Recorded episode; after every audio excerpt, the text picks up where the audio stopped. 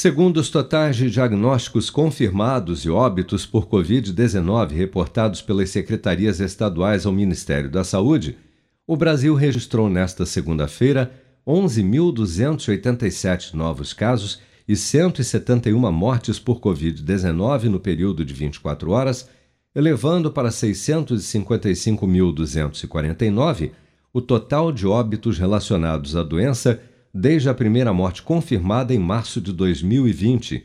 24 estados e o Distrito Federal registraram queda na média de mortes por Covid-19 quando comparados os dados desta segunda-feira com os das últimas duas semanas. Amapá e Tocantins ainda apresentam estabilidade no número, com variações de 0 e menos 5%, respectivamente.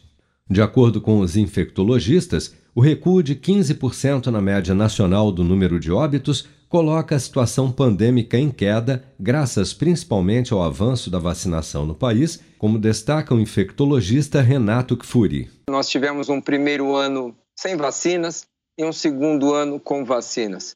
E isso fez toda a diferença no evoluir da pandemia, na quantidade de óbitos, na quantidade de dor, de sofrimento e de todos aqueles que infelizmente perderam algum familiar, perderam um ente querido, um amigo.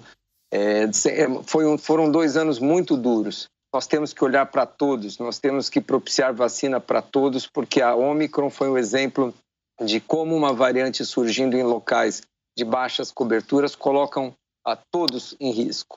Dados do Programa Nacional de Imunização apontam que até amanhã desta terça-feira, 174.770.638 pessoas, ou 81,9% do total da população do país, já haviam recebido a primeira dose de vacina contra a Covid-19, sendo que destas, 157.830.125, ou 74% dos habitantes do Brasil, também já foram imunizados com a segunda dose ou dose única contra a doença.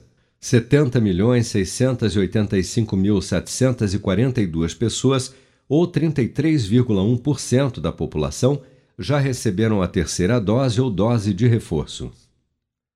Com produção de Bárbara Couto, de Brasília, Flávio Carpes.